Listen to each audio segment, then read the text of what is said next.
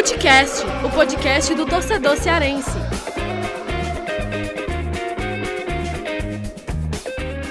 Vem que vem com a gente, rapaziada. Futecast começando mais um episódio. Esse episódio que a gente vai debater um pouco sobre, ainda sobre consequência do clássico, dos jogos aí que vieram pós-clássico rei, a pressão em cima do Enderson, como que tá também o Ceará do Guto Ferreira, que só tem uma vitória até agora na temporada. A gente acabou não gravando o episódio pós-clássico rei, né, na semana anterior, mas a gente vai recuperar um pouco desse debate aqui é, e falar também sobre esse olhar para frente da temporada, né, em, em, meio a essa pressão do Enderson, Fortaleza, o momento também do Ceará, que, como eu disse, só venceu um jogo. Eu sou o Lucas Mota, estou aqui também com o Thiago Minhoca, como sempre, para fazer esse debate.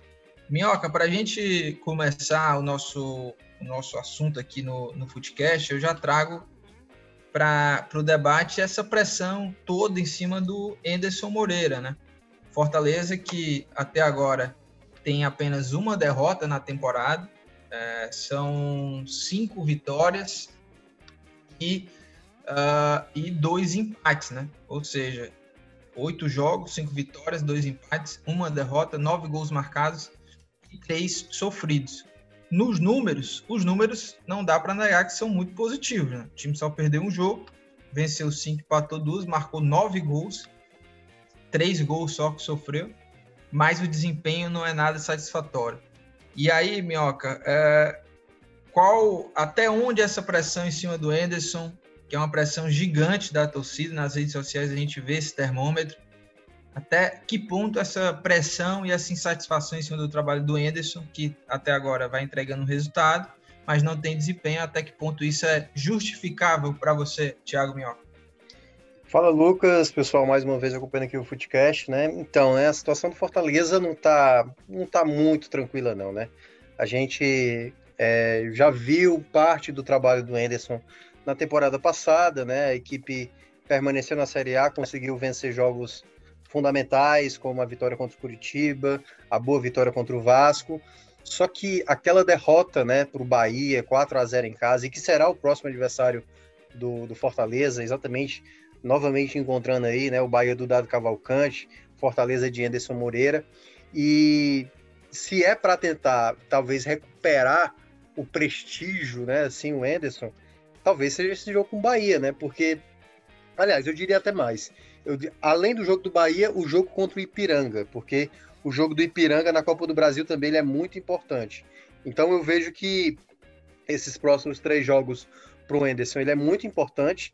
Primeiro porque vai enfrentar um adversário que ele é, tomou aquela goleada na Arena Castelão e depois vai ter o duelo da Copa do Brasil exatamente é, jogando em casa diante do Ipiranga esse momento, Lucas, quando você começa a, a, ver os questionamentos da torcida, parte da imprensa, né? Eu sou um dos que tenho criticado também muito. Eu acho que não está calcado apenas por conta da, daquela derrota para o Bahia, porque eu acho que todo treinador que tivesse na situação do Edson, tivesse passado por aquela né, goleada e depois, logo na sequência, e aí, curiosamente, né, é, foi assim, um, um final de campeonato da Série A com vendo o time o, o, momento mais frágil possível, né?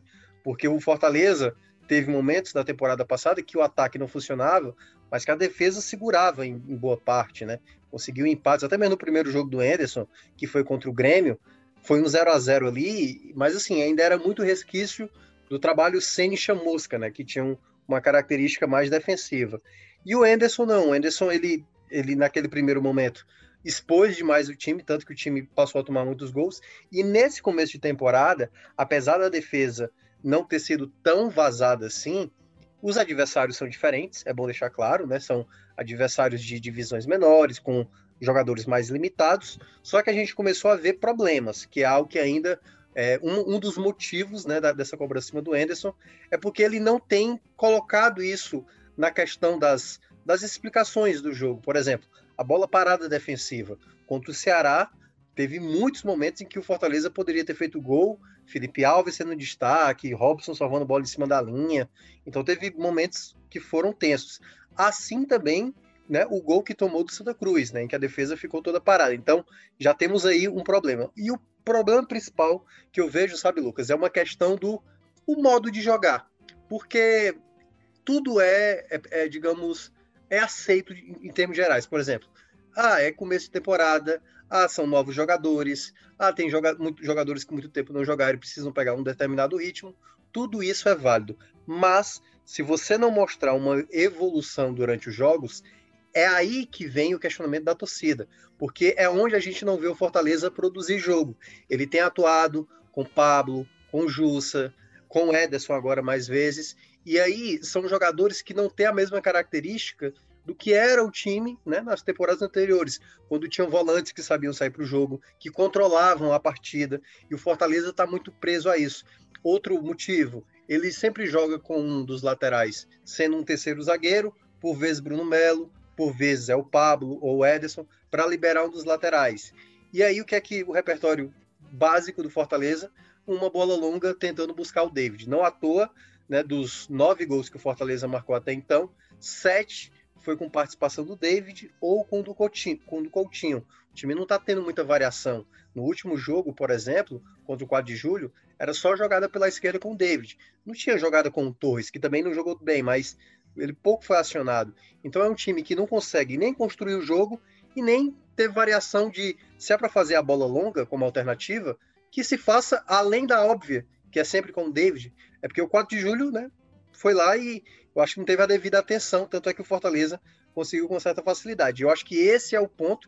E aí, você pode colocar várias coisas também, Lucas. O Ronald, que o torcedor gosta do Ronald, quer ver o Ronald, fez né, toda uma ação, né, o torcedor chegou junto para o Fortaleza ter o Ronald, e aí ele não colocar e dizer que é um garoto e de que ainda precisa maturar, e ao mesmo tempo ele está dando a mesma justificativa que ele fala do Ronald, ele, a gente pode aplicar isso para o Pablo, né? Que também é um garoto jovem, apesar de ser mais velho do que o Ronald, mas é um jogador que ainda precisa maturar.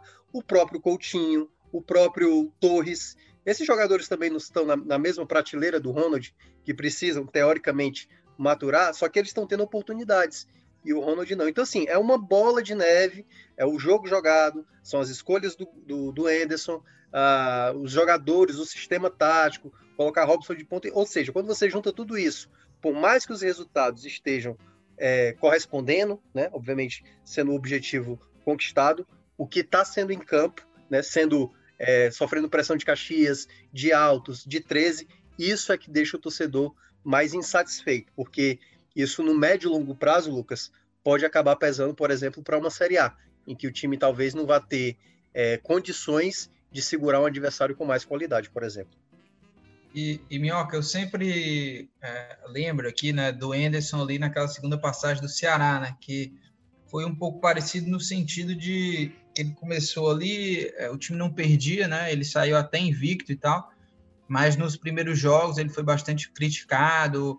Eu acho que a, a pressão ela foi diminuindo mais ali é, já no é, sétimo jogo. É, eu acho que sim, no sétimo, oitavo jogo, quando o Ceará enfrentou o River naquela chuva toda, né? O Ceará conseguiu golear por 4 a 0 ainda, aí depois daquele jogo ainda venceu o Atlético Cearense, venceu também o, o Vitória na Copa do Brasil bateu também o, o esporte no último jogo dele como comandante do Ceará, né? Quatro vitórias seguidas. É, e ali era, era um cenário parecido no sentido de que o time não jogava bem, mas o Ceará vinha conquistando os resultados.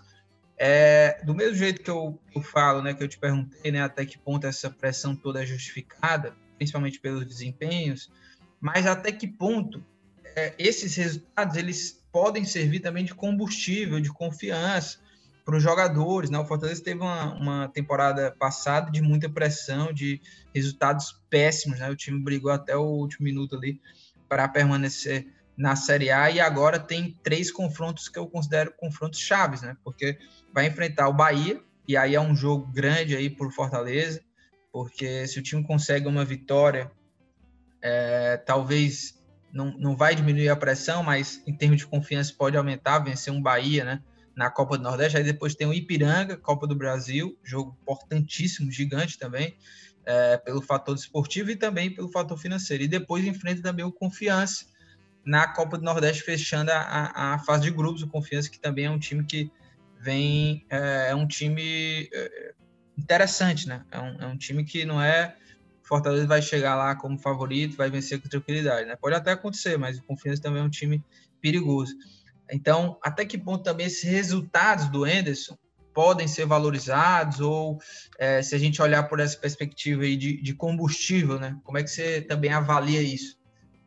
Então, Lucas, eu vejo que hoje é, a questão dos resultados ela te dá uma possibilidade de você até arriscar em alguns momentos. Por exemplo, Fortaleza hoje, enquanto a gente está gravando aqui, né, é o primeiro colocado do grupo.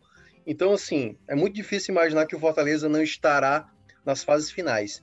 Só que quando o jogo, né, a gente está olhando a partida em si, uh, o Fortaleza está tá levando pressão de adversários. Por exemplo, o Fortaleza vai, deve passar para a próxima fase. E se o Fortaleza passar realmente como primeiro e segundo lugar? Então vai jogar em casa o jogo das quartas de final da, da, da Copa do Nordeste. O mesmo vai ter daqui a uma semana o duelo contra o Ipiranga, que vai jogar em casa contra o Ipiranga. Mas o que é que a gente tem visto do Fortaleza? É ser um pouco dominado pelo adversário tecnicamente abaixo dele. Né? E eu acho que esse é o ponto. Ele está tendo o resultado que dá o respaldo né, perante, eu acho que a diretoria, que até agora não se mostrou insatisfeita. Hum, pelo menos até agora não foi falado nada da diretoria quanto a isso. Mas é, a partir de agora vem a outra etapa, né, Lucas? Que é o jogar bem. Por exemplo, o duelo contra o Bahia, né? O Bahia já teve acho que três goleadas nessa temporada. Já goleou lá na Copa do Brasil, duas goleadas na Copa do Nordeste. Esse jogo pode ser algo semelhante que foi contra o Ceará, né? Porque é o seguinte: o estágio do Fortaleza em termos de evolução como time, está abaixo do Bahia. E aí uma melhora, como foi, por exemplo, o primeiro tempo diante do Ceará, deu-se a ideia de que, ah, não, Fortaleza jogou até bem.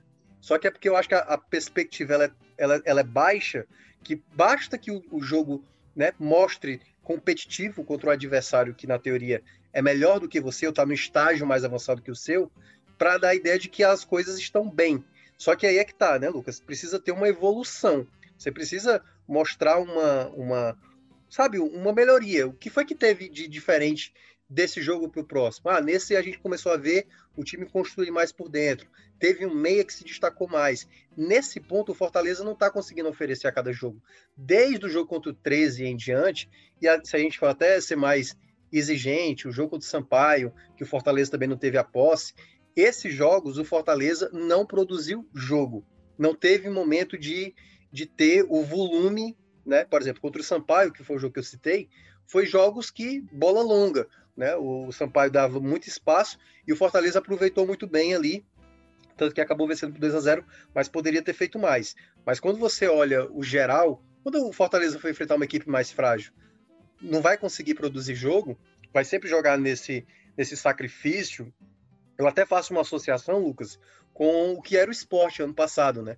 O esporte teve um momento, assim. Eu não sei se você lembra, Lucas. O esporte foi quinto colocado da Série A. Teve um momento que, que assim, muita gente. Não é que o pessoal imagina, ah, não, o esporte vai brigar lá em cima. O esporte está encaminhado para a permanência. O esporte era uma equipe limitada. Só que a maneira do jogo que o Jair jogava, o Jair Ventura jogava, era um time totalmente, sabe, fechado, jogava por uma bola, ganhava com gol de pênalti, ganhava com um único chute no gol. E aquilo, na prática, acabou dando certo no final, mas assim, de maneira, sabe, no sacrifício. E o Fortaleza, assim, em determinado ponto, lembra, sabe? Assim, porque tá conseguindo o resultado, consegue o gol, tem lances de arbitragem que fica ali na dúvida, e claro, o Fortaleza também foi prejudicado, como foi no jogo contra Santa Cruz, mas isso se sustenta, sabe, no, no médio e longo prazo? Eu acho que essa é a questão. Tem que ter o futebol sendo evoluído. Senão, por mais que você tenha respaldo dos resultados, uma hora essa conta vai chegar. Uma hora você não vai ter adversários tão frágeis para tentar justificar o, o, desempenho em campo, né? Aí é capaz do resultado aparecer. Então, acho que esse é o ponto onde o Anderson tem que, ele próprio, ele próprio, tem que entender a crítica que há, não é a crítica nele por si só, porque também tem isso, mas é eu estou produzindo um bom jogo, eu estou fazendo esse time jogar bem, ter o controle da partida, dominar o adversário, ter a partida na minha mão, eu acho que esse é o ponto. Se ele está analisando dessa forma que está bem, eu acho que é o ponto que ele está errando. Se não, aí eu acho que é o ponto que, é, fica muito à mercê de uma, de uma possível saída dele, porque se ele não está enxergando isso agora, agora que o time está jogando mal, eu não sei quando é que ele vai enxergar. É, e assim, né, é, o Fortaleza hoje é, tem feito seus gols e tudo, mas a gente ainda vê sim vários problemas ali no setor ofensivo, de criação, os pontas até agora, né, assim como os atacantes em si do Fortaleza, a única peça de confiança, né, que vem rendendo é, desde o começo da temporada de 2021 é o David. De resto, né, de atacantes ou de ponta ou até mesmo centroavante, até agora são jogadores que têm atuado, não têm ainda tido, não tiveram né, um rendimento satisfatório.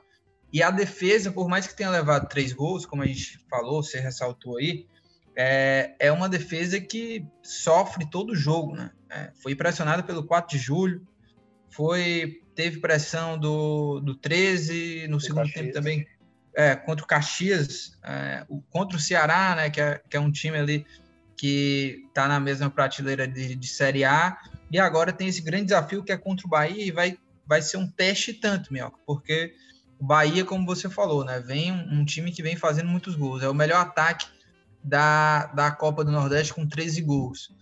Na temporada, é, se a gente tirar aqui os números do Baiano, certo, que o time acaba jogando com um time de transição, né, é, o Bahia fez sete jogos, na temporada, um jogo na Copa do Brasil, seis na Copa do Nordeste, e fez 20 gols, né? Foram 13 na Copa do Nordeste em seis jogos, e fez sete só na, no primeiro jogo lá da Copa do Brasil, quando goleou por 7 a 1 o, o Campinense, né? Foi o Campinense lá o, que acabou sendo goleado pelo Bahia.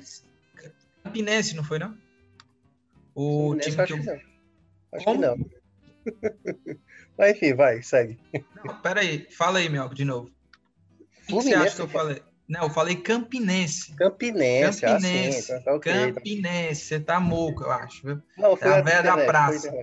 Você tá a velha da praça. Mas enfim, 7x1 no Campinense vem com um ataque poderoso e assim, jogou contra o Altos muito bem, por mais que o Altos seja frágil. O Ceará não conseguiu vencer o Altos lá, né? Um campo muito ruim. O Bahia jogou dentro de casa, meteu 5 a 0 numa ótima atuação ali do trio ofensivo que tem sido utilizado, Rodriguinho, Gilberto e o, e o Rossi, né? Foi um jogador bem irregular na temporada passada, mas está tendo um bom início aí de, de Bahia.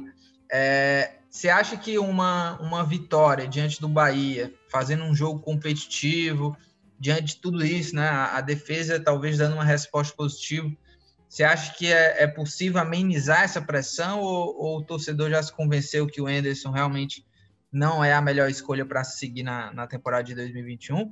E ao mesmo tempo, se o Fortaleza perde para o Bahia e se for uma derrota daquelas, né? O último confronto, Bahia venceu por 4 a 0 né? na, na Série A ali na, na reta final. Você acha que o, o Anderson balança no cargo ou não? É, assim, vamos lá. A primeira situação que você falou, né? De vitória. Se por acaso o Fortaleza vencer o jogo, e aí é aquela coisa, vencer como, né? Se for vencer jogando bem, e aí, tipo assim, já mostrando alguma coisa melhor, por exemplo, vendo quem é de, quem é de fato o, o ponta do Fortaleza. Já foi o Torres, já teve o Romarinho, o Romarinho pode estar de saída, aí pode ser o Oswaldo e tal. Qual é o time que está se desenhando no Fortaleza? Hoje, o que a gente vê é um time que tem Robson, David e o Elton Paulista. Eu não gostei ainda desse trio da frente. Eu acho que ainda não está bem combinado. Né? O, o, o próprio é, Robson não tem essa, esse perfil de jogar como ponta. Queria ver, acho que o Robson mais como um segundo atacante. E aí, talvez sacar o Elton Paulista, ter David com, com o próprio Robson. Se é para jogar exatamente com o Elton Paulista, que se tenha um equilíbrio, e aí talvez o equilíbrio, algo que eu já tenho falado há muito tempo, né, Lucas? É, tipo assim, eu queria muito ver dois meias. E sabe quando é que eu acho que ele é capaz de fazer? Quando ele tiver o Tinga com o Pikachu. Eu acho que ele vai colocar o Pikachu, por exemplo, aberto do lado direito, tendo o David do lado esquerdo, o Elton Paulista como referência, e aí tendo exatamente no meio um dos meias, né, que até agora está muito aberto, né? Começou o Crispim, Luiz Henrique, agora quem está tendo mais oportunidade é o Vargas. Então, assim, nesse time ideal, ele precisa ter mais jogadores criativos. E aí eu acho que é, pode se desenhar para esse jogo uma alternativa de ter, quem sabe, o Iago Pikachu, sendo esse jogador que falta acrescentar, porque para mim ele já poderia ter feito isso, né? Ele está basicamente testando numa posição só, nesse meia central, um, é, três jogadores que para mim têm qualidade, que poderiam até jogar juntos, né, para utilizar apenas um deles e abdicar de, de, dos outros dois, né, só utilizar quando entra no segundo tempo e no lugar desse que já começou como titular. Então, é, eu acho que ele vai fazer isso quando tiver o Iaco Pikachu. E aí, nessa condição de vencer bem, é o primeiro passo, porque é isso que está faltando ao Fortaleza é, convencer o torcedor. O primeiro passo é fazer a primeira partida boa. E aí, o segundo passo é o quê? Manter esse sistema, começar a estabelecer quais são os caras ideais, qual é o meu time principal, é, quais são as opções que eu tenho para esse time principal, para aí começar a dar essa segurança. E caso não vença, eu vou botar só a condição a mais simples possível. Perde de 1 a 0 esse jogo, jogando até bem, certo? Eu acho que vai, vai azedar ainda a situação. Porque assim, tem uma parte, e é natural isso, torcedor não tem a mesma obrigação que a nossa de analisar da maneira fria. Para ele, é, é, boa parte é, é o lado passional. Para o torcedor é.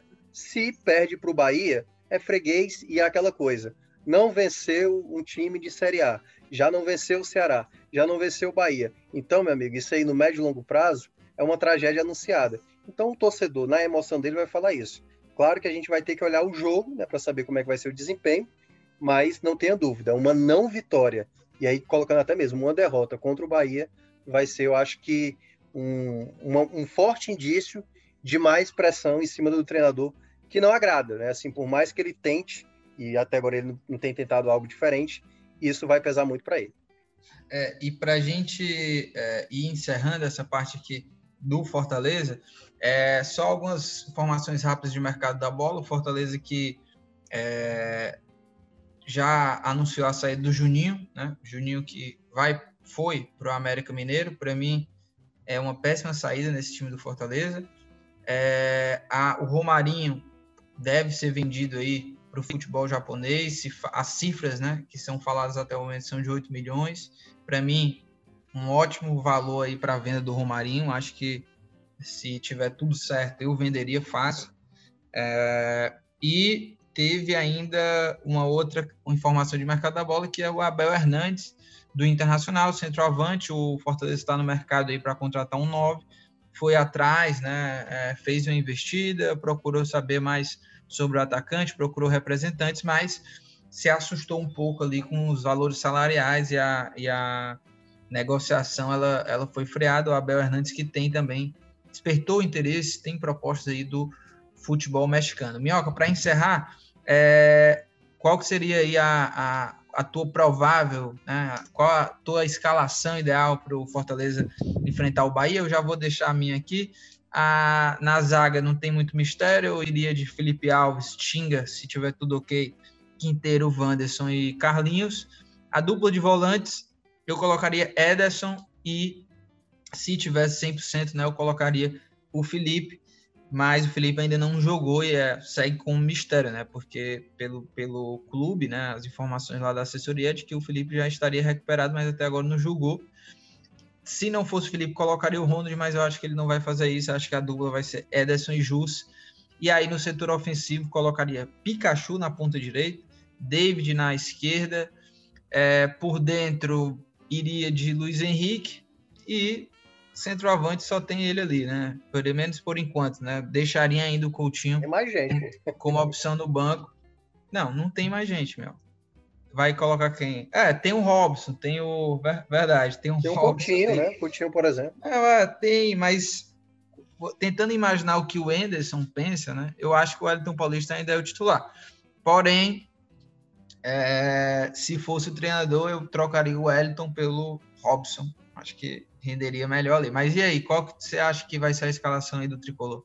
do é, pois é porque, é porque você começou com qual o time ideal. O time ideal aí seria basicamente o que eu faria, né? É, é... O, mas assim, eu, eu falei aqui o meu time ideal, mas também falei o do Anderson, né? No meu time ideal, por exemplo, jogaria o Robson e o e o uh, e o Felipe na, na dupla de volantes lá com o Ederson, né? Mas eu também falei o que é que eu acho que o Anderson vai fazer, né? Que deve ser Edson Justo no caso do 9, o Wellington Paulista. Do resto do time, eu acredito que vai ser por aí, né? A, a escalação do Anderson também. É, Para mim, eu acho mais fácil imaginar, porque assim, tá muito difícil até imaginar o que é que o Anderson tá pensando. Eu acho que quase ninguém iria acertar a possibilidade do Coutinho, por exemplo, entrar como titular contra o 4 de julho, né? E ele entrou e foi muito bem. Mas eu acho que deve ser Felipe Alves no gol, esse aí muito estabelecido.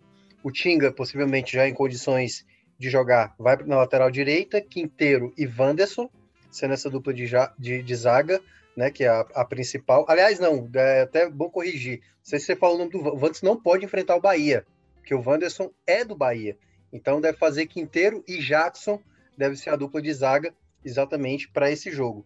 Na esquerda, aí é que tá. É, quando ele joga com o Tinga, ele gosta de um lateral que guarde posição. E aí, imaginando isso, eu acho que ele vai de Bruno Melo. Eu iria de Carlinhos. Ele fez esse time contra o Atlético Cearense. Fez Tinga e Carlinhos, só que ele fez a, a saída de três, tendo o Tinga liberando mais o Carlinhos para apoiar. Acho que ele vai de Jussa, que é um jogador que ele tem gostado muito né? Acho que ele vai com Jussa. E ele deve ter o Ederson barra Felipe. Felipe, eu tenho uma dúvida, porque eu não sei se já está na condição ideal, é um jogo muito importante, né? O jogo contra o Bahia, mas eu apostaria mais no Ederson ali, fazendo a dupla com o Jussa. E aí, no meio, eu vou apostar no Luiz Henrique mais uma vez, embora o Vargas tenha ganhado mais espaço, e eu acho que até jogou bem diante do 4 de julho, eu acho que ele vai voltar com o Luiz Henrique. Na frente, eu acho que aí David, obviamente, é titular. Na do lado direito, ele já tentou o Robson, tentou o Torres, mas se o Iago, Pikachu tiver em condições, eu acho que ele vai, pela primeira vez, fazer o Iago Pikachu jogando pelo lado direito. E na frente, pela confiança que ele tem mostrado, né, assim, assim, que o Anderson tem apostado nele, o Elton Paulista é o favorito. O Coutinho foi muito bem no último jogo, mas o Elton Paulista, pela referência, e aí eu concordo com você, acho que Hoje eu não iria com o Elton Paulista. Hoje eu não iria com o Elton Paulista. Mas o mais provável é que seja ele. Eu tentaria, pela primeira vez, ver o Robson por ali, mas eu acho que o Anderson nem imagina o Robson jogar naquela posição. Acho que ele jogou alguns minutos em algum jogo que eu não estou lembrado. Acho que deve ter sido até pelo Campeonato Cearense. Jogou uns minutos ali como atacante, mas é, acho que foi contra, foi contra o, Sampaio, o Sampaio eu acho. Que ele jogou como homem referência, mas foram poucos minutos, mas o Anderson só deu essa oportunidade para ele como um jogador referência que não é bem referência, né? Um referência mais, mais móvel. É, e o, o Minhoca, e o, o Fortaleza que tem aí o Wanderson no elenco, né? No ano passado ele não enfrentou o. No ano passado não, né? Que foi esse confronto ainda já foi em 2021. Mas ele é, não podia jogar porque estava emprestado. E agora você me deixou na dúvida, viu? Se o Wanderson realmente, se ele, se o contrato dele lá com o Bahia chegou a encerrar, se ele assinou em definitivo com o Fortaleza depois. Não, não, é, é, isso aí já é certo, viu, Lucas? Até porque é, o né? próprio é, Anderson falou isso na coletiva ah, jogo. E o Wanderson não vai poder atuar porque está é, vinculado ao Bahia. Então seria de Jackson, né? Jackson e Quinteiro, né? É o mais provável. Boa. Pois vamos embora para falar sobre Ceará.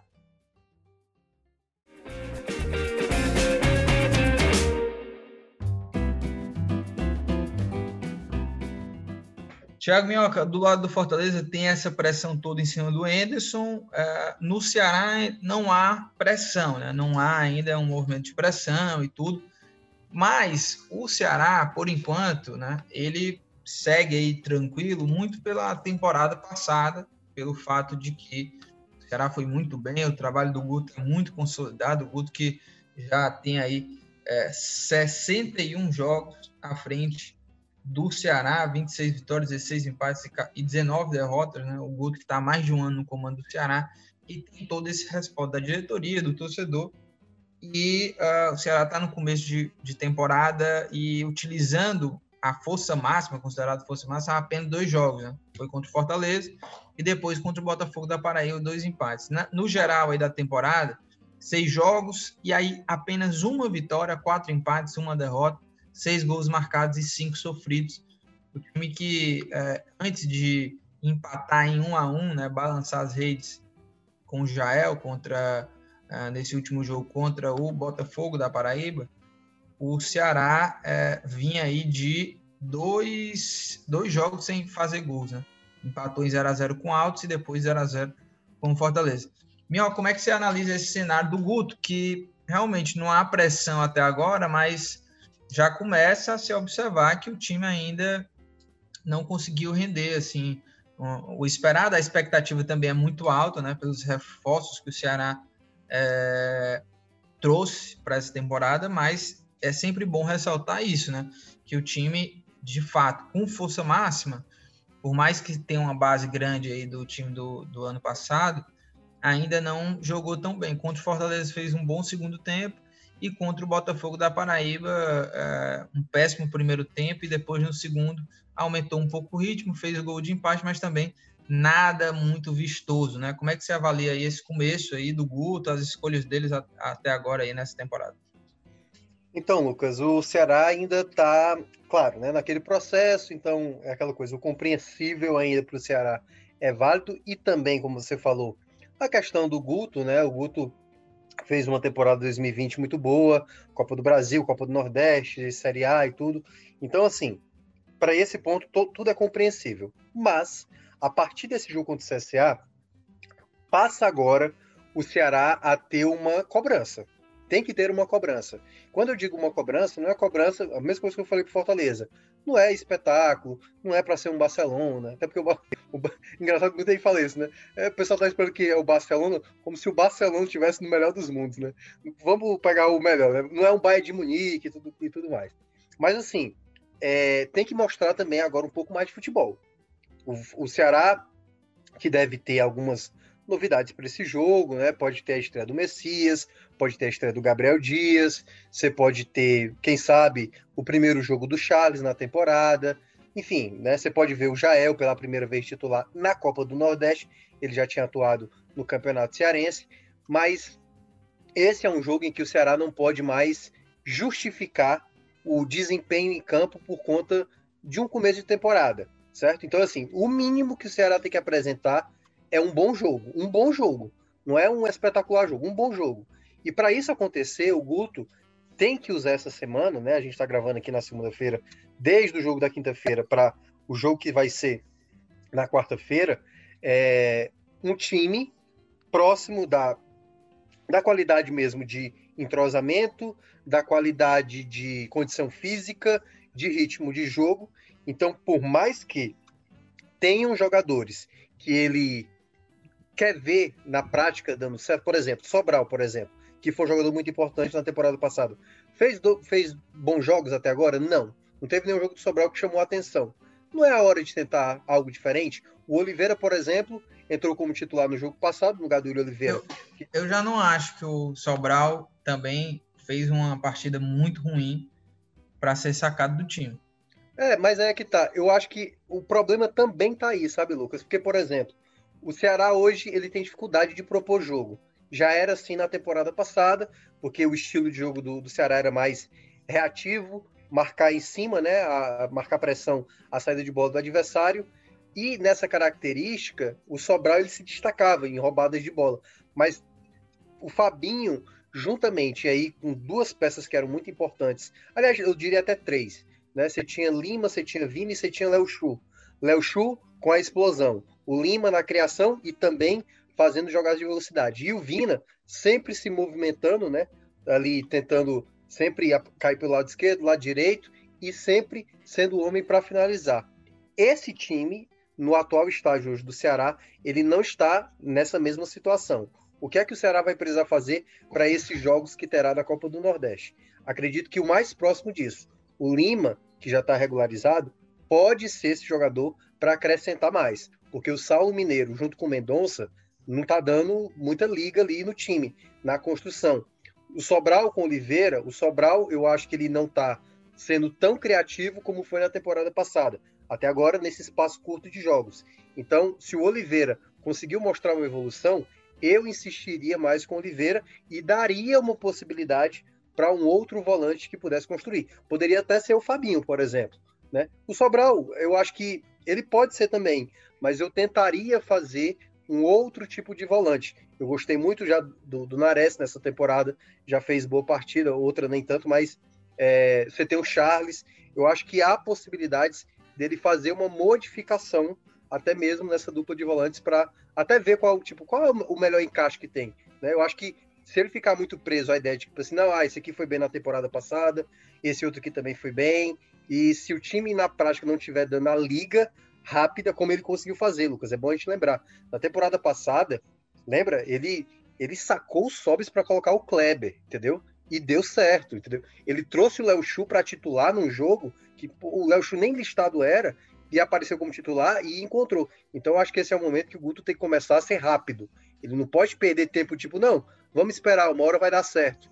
Uma hora vai dar certo e se por acaso vem o tropeço contra o CSA, e aí depois vai ter o esporte fora de casa, e depois vai fechar com o Salgueiro aqui na Arena Castelão, isso pode deixar, sabe, uma situação mais delicada de um time que precisa realmente se encontrar logo como, como padrão, né? Porque eu acho que está faltando ainda uma padronização para esse Ceará. Vamos ver como é que ele vai montar esse time contra a equipe alagoana, que é um teste bastante interessante. É, eu, eu discordo em alguns pontos, Minhoca, mas, é, por exemplo, eu, eu gostei também do Oliveira e do Nares, mas eu ainda vejo o Sobral titular absoluto desse time. Acho que é, ele não fez nenhuma grande partida, mas também o, o, time em si, né, ainda também não fez nenhuma grande partida, só venceu um jogo, né, que foi contra o Vitória ali. Mas é, nesses dois jogos aí, é, contra o Fortaleza, por exemplo, Sobral, por mais que não tenha tido uma grande atuação, mas eu acho que ele foi aquele Sobral de é, incansável, assim, de marcação, de buscar o jogo, de ajudar. Eu ainda vejo, pelo menos hoje, né, nesse curto espaço de tempo, pelo menos hoje, assim, projetando ainda, para mim, ainda é Fabinho e Sobral a, a, a, o time titular ali entre os volantes. Mas eu acho que vai ser essa posição específica, acho que vai ser uma vai ter uma concorrência muito forte ao longo da temporada. A gente até falou no futebol do povo, né, que ele utilizou o William Oliveira e tudo, mas eu acho que ele utilizou o William, que agora está com Covid, né, está se recuperando aí. Eu acho que foi mais uma questão física mesmo do que qualquer outra coisa. Eu acho que o William, ele não é o titular desse time, né? E nem é também, não vai ser assim uma a peça principal para substituir ali na volância. Eu acho que essa concorrência ela vai girar muito em cima, só para completar, meu, ela vai girar muito em cima ali de Fernando Sobral, Fabinho, Charles e Oliveira e o Nares, né? Vão ser cinco nomes aí que eu acho que vão brigar fortes por essa titularidade. É, é, você, você falou, né? Você ia completar alguma coisa. Né? Não, não, é só para assim, a minha ideia, no caso até de sacar o Sobral, não é, eu acho que o Sobral ele tem tudo para ser titular, até porque ele mostrou na temporada passada ser, dos volantes do Ceará, o mais regular. Só que eu daria uma oportunidade agora, por exemplo, para o Charles. Eu queria ver o Charles, porque tudo isso que você mencionou do Sobral, o Charles já mostrou também no Ceará. Um cara que corre o campo inteiro, pulmão, rouba bola, se apresenta na área, acho que até melhor do que o Sobral, se a gente for olhar em termos de característica, boa estatura, chega bem na área. Então, eu, eu daria uma oportunidade para o Charles para esse jogo, sabe? Não acho que o Ceará vai perder tanto. Claro, a gente não está acompanhando os treinos, mas eu tentaria ir de Charles para esse jogo específico também para ver. O Charles tem condições é. de brigar, né? Porque até agora foi o único que não teve, que recebeu chance dos volantes do Ceará. É, que chegou depois até, né? Isso também é bom ser ressaltado. Chegou depois. Foi, acho que foi o último a se apresentar. Acho que o Klaus ainda se apresentou depois, mas porque começou a temporada e depois tirou um período de folga, voltou, já jogou o clássico também, né? É, mas eu, eu também gostaria de ver assim, o Charles e o Sobral. O Charles, que foi uma grande contratação no ano passado, e ele, ele correspondeu isso em 80% da temporada. Na reta final, ele caiu um pouco de produção, e aí a volância virou, a dupla titular virou Fabinho e Sobral. Mas vai ser um, um, um setor aí com uma concorrência muito forte.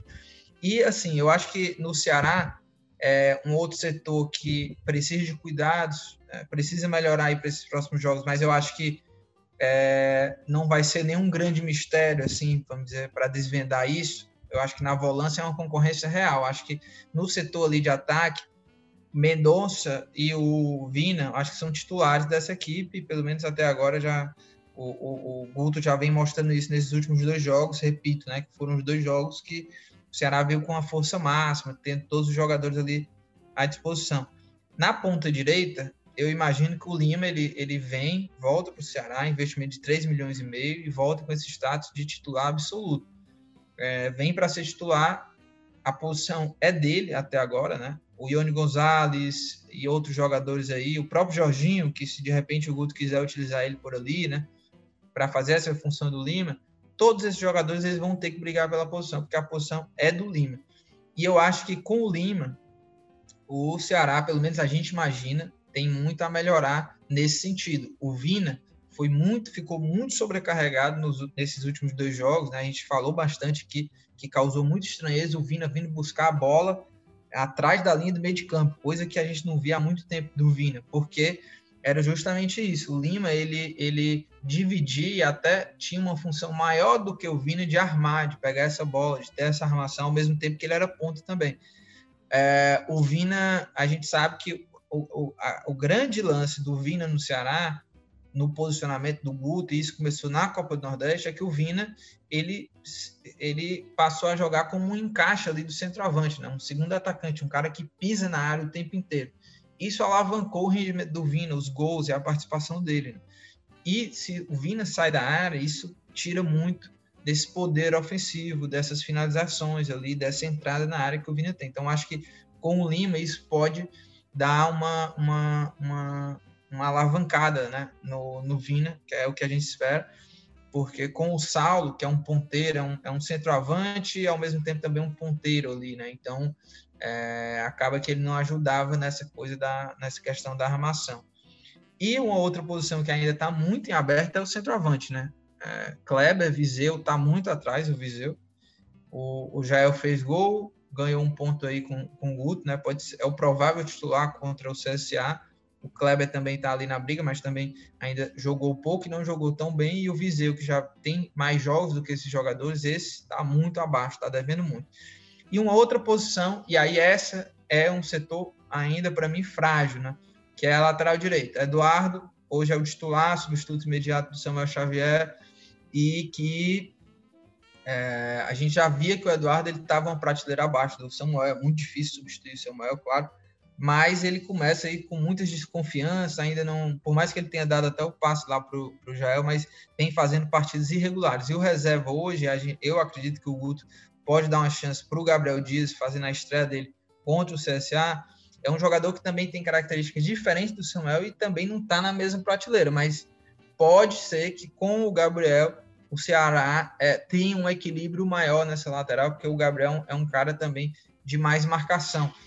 Como é que você imagina, qual é a tua avaliação também, Minhoca, desses setores aí que eu falei, né? Essa parte do setor ofensivo e principalmente essa lateral direita, né?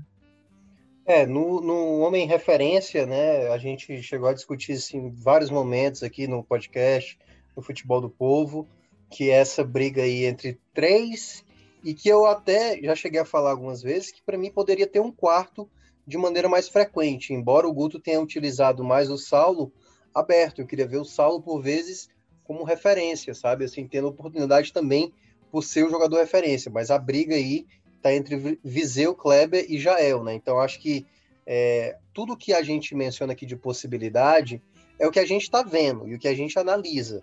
Outra coisa é a cabeça do treinador, que é como o Guto enxerga, né? Então, por exemplo, no jogo uh, retrasado, uh, que, aliás, no jogo passado, que o, ele entrou com o Viseu, eu achei que o Viseu já estava no final da fila, entendeu? Ele não iria ser a primeira opção. Então, para o jogo, contra o Botafogo da Paraíba, eu não imaginei que ele fosse entrar com o Viseu, e sim com o Jael, por exemplo. Se fosse imaginar, né, já que o Kleber não estava listado para o jogo, então eu imaginaria que Jael teria oportunidade, ou até mesmo o Saulo ia jogar nessa função. Eu mas, também, mas pois eu, é. às vezes eu fico me perguntando também até que ponto a parte física também influencia nisso. Sabe? Isso, isso. Eu acho que essas coisas podem pesar. Mas aí é que tá. É, é por isso o ponto que eu, que eu, que eu destaquei a questão do Saulo eu queria ver o Saulo talvez mais centralizado, tendo oportunidade como, como centralizado. Mas aí também depende muito de como pensa o treinador. Por exemplo, será que não está dando mais oportunidade para o Viseu, já que o Viseu tem um contrato só até o meio do ano? E tipo, ah, eu vou aproveitar e vou colocar ele para jogar aqui. Só que aí é que tá, né? Como eu, eu cheguei a mencionar, não é o momento para ficar dando oportunidade se o cara não está bem. Para mim, hoje o Viseu claramente é o pior das opções para essa função de centroavante. Acho que hoje eu manteria o Jael nessa posição e pensaria ter uma disputa aí, quase que um revezamento para cada jogo entre Kleber e também o Saulo. Eu, eu daria oportunidade do Saulo de jogar algum tempo ali na, como centralizado por vezes, até para ver, porque ele não jogou tanto. Não estou dizendo que é a solução, é para ver. A mesma coisa, e aí já para entrar na outra posição, Gabriel Dias. Eu estou dizendo que o Gabriel Dias é melhor que o Eduardo? Não, só estou dizendo que o Gabriel Dias deve ter oportunidade para a gente começar a medir a comparação dele para o Eduardo, que é um problema no Ceará. O Eduardo ele chegou a dar assistência para o Jael né, no último jogo, mas defensivamente é muito mal. Contra o Fortaleza, levou um banho ali pelo lado direito. E aí até trago uma outra coisa que você não perguntou, mas vou colocar aqui também, que é a zaga, né?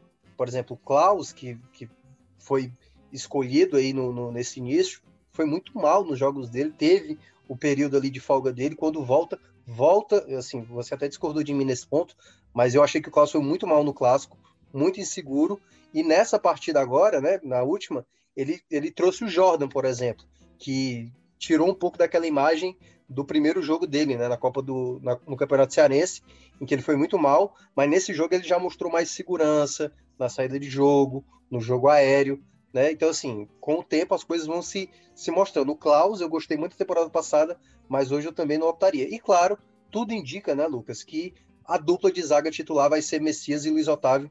Então é uma questão de tempo. E que pode anima, já acontecer. Ô, ô, Minhoca, a tua projeção ela é animadora quando imagina essa dupla Messias e Sim. Luiz Otávio, dois tanques, né? É, tipo assim, dois zagueiros, um com muita experiência de Série A, que é o Luiz Otávio, né? Tá indo para mais uma temporada. Apesar de não ter feito uma temporada de 2020 muito boa, o Luiz Otávio, ele é um zagueiro de qualidade muito alta. E o Messias é um zagueiro que já está numa idade que está vivendo a sua plenitude física, técnica. Eu acho que é, pode realmente casar uma dupla de zaga, sim, considerada é, como potencial, obviamente. Né? A gente precisa ver, porque é, esses últimos dias eu fui falar de possibilidades, né? De, fui, fui fazer a avaliação antes de jogar, e aí parte da torcida do Fortaleza caiu matando. Mas é isso, a gente fala da projeção. Da projeção, o que seria Messias e Luiz Otávio, eu acho que é uma projeção muito boa. Na prática, a gente vai ver se realmente isso vai corresponder. Mas eu acho que o Ceará, né, assim tudo indica, que vai ter mais alguma opção de zaga para mais para frente, né? Porque são garotos que tem ali como opção, né? Além do Klaus, que é um, já um jogador mais com mais com mais idade e tudo mais, mas você tem ali o Lacerda, você tem o Jordan. Aí eu não sei se o Ceará pretende é, manter ou se ainda vai buscar um zagueiro mais experiente, mas a ideia é que ainda busca. Mas eu acho que nessa formação de zaga, né, eu acho que o, o, o Ceará, em pouco tempo, vai estabelecer ali a dupla titular com Messias e Luiz Otávio. É isso. Por enquanto, eu acho que até a Série A, né, o Ceará ele encerra as contratações e só uma informação aí que a gente apurou agora, assim, né, um pouco mais cedo aqui da gravação, é que o Wesley deixou o Ceará, foi emprestado ao Juventude, é, contrato de empréstimo até o fim da temporada de 2021 e o Ceará, antes de ceder o jogador, renovou o contrato do Wesley até junho de 2022, né, para ter um vínculo, já que ele vai deve ter mais minutagem no, no Juventude. E é, caso se destaque, né, pode ser que haja proposta no mercado e o Ceará consiga aí, é, é, um dinheiro ainda com o Wesley, que só para completar, Mel, foi um jogador que é, deixou muito a desejar é, nessa última passagem dele no Ceará, né? Tá desde 2018, veio emprestado em 2018, aí em 2019 seguiu, mas em definitivo, porque o Ceará fez uma investida aí de 4 milhões e 400 mil, a maior contratação da história do Ceará, e o Wesley, é, ele não conseguiu entregar em termos de resultado nem 10% aí do valor investido do Ceará. Mas fala aí, Melco. Não, é, até para destacar, né? A temporada 2018 dele foi boa, apesar dele ter ficado lesionado boa parte do tempo, né? Mas 2019, 2020 não foi nada bom. Mas curioso, até para destacar aqui. É Ele fez gols importantíssimos, né? Naquela reta final de 2018. Sim, sim, sim. Foi bem no começo e foi bem ali no final, né? Porque teve realmente aquela lacuna por conta da lesão. Mas curioso é a maneira, né? Porque quando, quando você vê a reação da torcida, né? Porque realmente assim, a torcida ficou muito feliz com a saída dele. Até porque era, era algo que era mais desgastante, né, Lucas? A gente mesmo, quando conversava realmente em jogos, né, a gente via, pô, o cara corre pra caramba, o cara é determinado, mas falta bola mesmo, falta, sabe, poder de decisão, tomada de escolha certa. E eu espero que o, Wesley se encontre, né? Porque foi um jogador já importante, né? Tá na idade já mais avançada. E é isso. O Ceará apostou ainda, ainda fez uma renovação com ele, acreditando que ainda pode ainda ganhar o dinheiro com ele. E vamos esperar para ver o que é que vai acontecer. É, e só para uh, só para lembrar, né? O Wesley, o Minhoca falou que ele está aí na idade mais avançada, mas ele ainda não é que ele está com 37 anos, tá? Tem 29 anos. Em, em, teoria, né? Com 29 anos, o jogador ainda está ali vivendo, a, vamos dizer, o primor da parte física. O Wesley realmente acabou sendo atrapalhado demais por lesões.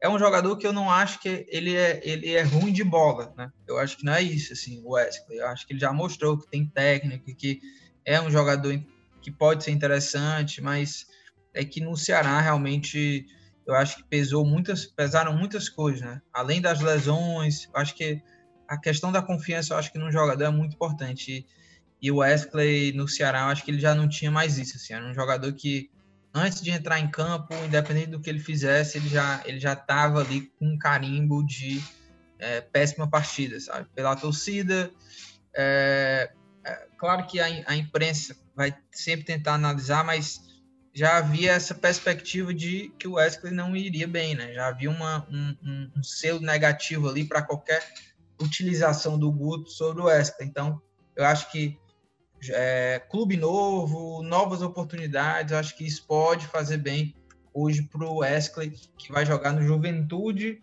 É o segundo jogador emprestado aí do Ceará nessa temporada para o Juventude, porque o Alisson, lateral esquerdo, já está por lá, né?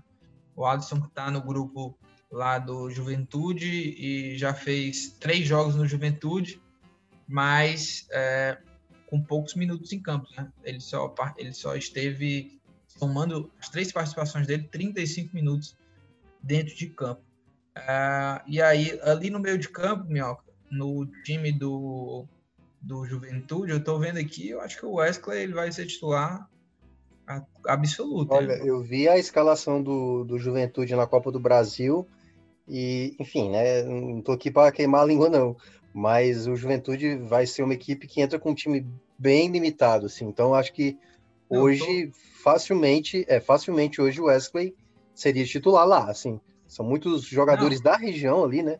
Ali da é, região sul. É, eu, eu mas sem, sem, muito, é, sem muita experiência de Série A, sabe? Muitos jogadores realmente verdes para fazer associação verdes, com, é, com, a cor aí do Juventude. Eu, eu realmente assim não, não vi a campanha do, do Juventude, né? Na Série B. É... Sabe não... quem foi o gol de acesso lá? Quem? Rogério, rapaz. Rogério. Rogério, Rogério não o... tá, né? Lá mais. Não, não, não saiu. Tava emprestado à Juventude, mas foi importante, né? Pro acesso do Juventude. Foi ele que fez o gol do acesso. É, lá tem o Júnior Todinho, você lembra desse Júnior Todinho? Sim, que deve ser amigo do outro lá, né? O Nescau, né? ah, que coisa, viu? Tem, cara, tem esse cara, sei o que Nescau. Entendi, entendi. Júnior Todinho que passou pelo Vitória, né? Cuiabá também, mas é, é assim, você olha aqui o, o elenco do, do Juventude e não é muito animador não, né? Inclusive, tem lá, você sabe que quem tá lá, aquele atacante Matheus Peixoto, que estava no Bragantino. É, que inclusive foi especulado em outra equipe e a torcida reprovou, né? Mas enfim, é, eu acho que o Wesley lá nesse time do Juventude tem tudo para ser titular. Mas é isso, Thiago Mel. Vamos embora para dicas aleatórias que eu acho que a gente já falou demais.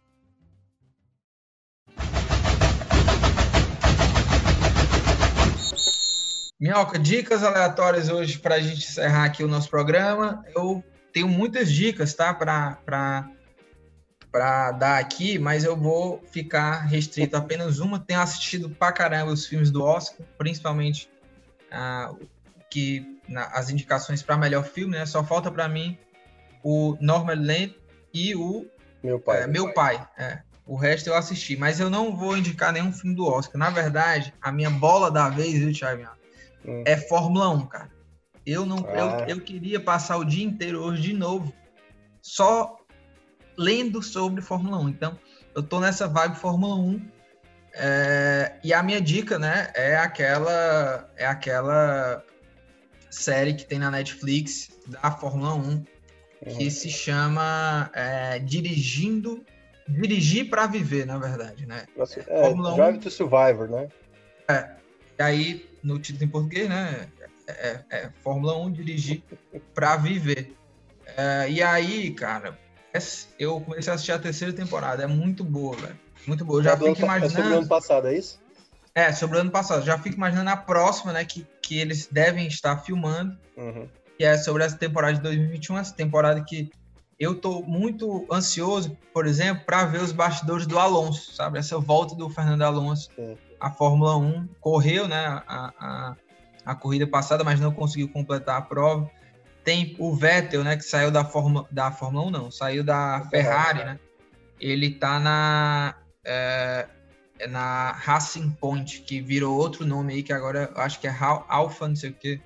Enfim, mas que o Vettel segue aí e na essa temporada de agora da terceira, né, que foi sobre 2020, ele foi mandado praticamente embora, né, assim da Ferrari, não foi valorizado nem um pouco. Então, tem vários detalhes, tem o Bottas, né, que nessa temporada, terceira temporada, ele mostra toda a insatisfação dele de ser o número 2, de, de né, sofrer, vamos dizer assim, por ser esse cara número 2 e o, o Hamilton é o número 1 um, não tem muita o que fazer. É uma situação muito semelhante ao que vivia o Barrichello. O, o Barrichello? E ele tem uma cara de Barrichello, né? Assim, uma é, cara de, é. que, de que aceitou mesmo ser o número dois e não vai fazer nada, assim.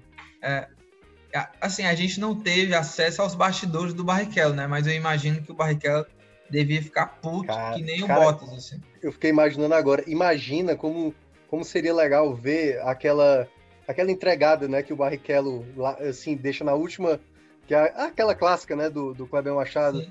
É, hoje não, hoje não, hoje sim, é. hoje sim. Que... Imagina os bastidores daquele dia, deve ter sido muito Não, deve ter sido muito louco. E, e, isso aconteceu com o Bottas, né? O Bottas deixou o Hamilton passar numa corrida. É, não sei se você lembra, acho que foi em 2019. E isso é, retratado também no, no documentário, né? Ah, Enfim, ah, mas é muito boa, cara. Fórmula 1 dirigir para viver e a Fórmula 1 que agora tá lá na Band, né? E não é pra sobreviver, não? Como? Não é pra sobreviver, não, porque Survivor é sobreviver. Sim, mas tu já, tu já viu é, é filmes é, tipo, que são é, tipo, traduzidos para o português, que o, às vezes não faz nem sentido. Esse, pelo filme, menos, tá ótimo, dirigir para viver. O filme lá que, que você gostou muito, né? Que eu tenho aqui, que é o o Promise Young Woman, que traduziram é, para Bela Vingança. Bela Vingança. Que é, é osso, né? Porque até entrega um pouco o que é que vai ser o filme, né? É muito é. melhor, talvez, o título Não, original. E, mas esse título ele é muito ruim, porque ele parece assim um filme do Liam Neeson, sabe? É, pois é. Né? Bela é. Vingança, você imagina é. que o Liam Neeson tá nele e perdeu alguém da família, ele tá puto e quer matar é, a galera. Que eu já disse, né? Que ele faz o mesmo personagem Sim, em vários filmes diferentes, com nomes diferentes. Mas é o mesmo cara. Mas vai lá, meu, qual é a tua dica? Cara, vamos lá. Vamos de Oscar. Eu assisti ontem uh, Meu Pai, né? The Father. É triste. Cara, ele é um filme muito bem executado. Ele é baseado numa peça teatral.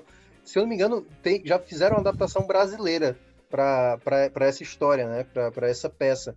E aí fizeram né, uma versão para o cinema, né? Que é com o brilhante Anthony Hopkins, que tá absurdamente maravilhoso. Olha, eu até cheguei a escrever no meu Twitter, Lucas, assim, é, que o, o Chadwick Boseman me perdoe, assim, porque ele tá ganhando tudo, né? Ele vai ganhar possivelmente o Oscar póstumo. Mas a melhor atuação da temporada é do Anthony Hopkins, cara. Ele faz um, um velho senil, assim, já, já realmente com com problema de memória, o olhar perdido dele é uma das coisas mais maravilhosas que eu vi assim nos últimos anos. Ele é espetacular nesse filme. E é contando ah, a história. Não, ah. pois é, vou contar agora exatamente o que é a sinopse, né?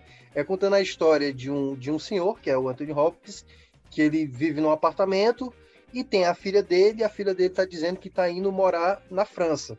Só que o filme é todo na, é um pouco na perspectiva dele e também uma perspectiva da filha, que até a Olivia Colman que ganhou o Oscar uns dois anos atrás, está fazendo a série é, The Crown, né? Ela faz a Rainha Elizabeth na, na nova versão da, da, atual temporada e vai contando, sabe, como é, é essa vida que ele está vivendo, porque o filme é da perspectiva que a memória dele vai traindo ele, sabe? Então, assim, é, você assistiu o Som do Silêncio, né? Que é contando a história do cara, como ele perde ali a, a audição. E você meio que vai vivendo como é que o cara né, é, vive sem um som. E nesse filme, Meu Pai, você vai vendo como é a, a, a vida de uma pessoa que está perdendo a memória. Então, as coisas vão ficando confusas. O filme, ele é todo embaralhado, ele vai deixando você confuso também, mas é para mostrar o quão isso é um pouco angustiante, sabe? Então, assim, eu até me coloquei nessa situação, tipo, caramba, quando eu tiver mais velho e passar pela mesma situação, sabe, e achar que eu tô bem, quando na verdade eu, né, assim, eu tô perdendo um pouco da lucidez. É muito interessante esse filme, recomendo demais. Meu pai, Anthony Hopkins e Olivia Colman, sensacional. Então, assim, eu recomendo demais para quem, enfim, eu não sei se vai chegar no cinema ou não, mas quem quiser é, ver de outra forma aí, mas quando você puder ver, veja Meu Pai, porque é um excelente filme. Boa, Thiago Minhoca. E com essa dica de Thiago Minhoca, vou assistir, ainda não assisti, mas vou assistir. A gente vai encerrando aqui o nosso podcast. É, lembrando que este podcast é uma realização do Povo Online e na edição, nossa querida amiga Mariana Vieira. Um grande abraço, até a próxima. Valeu!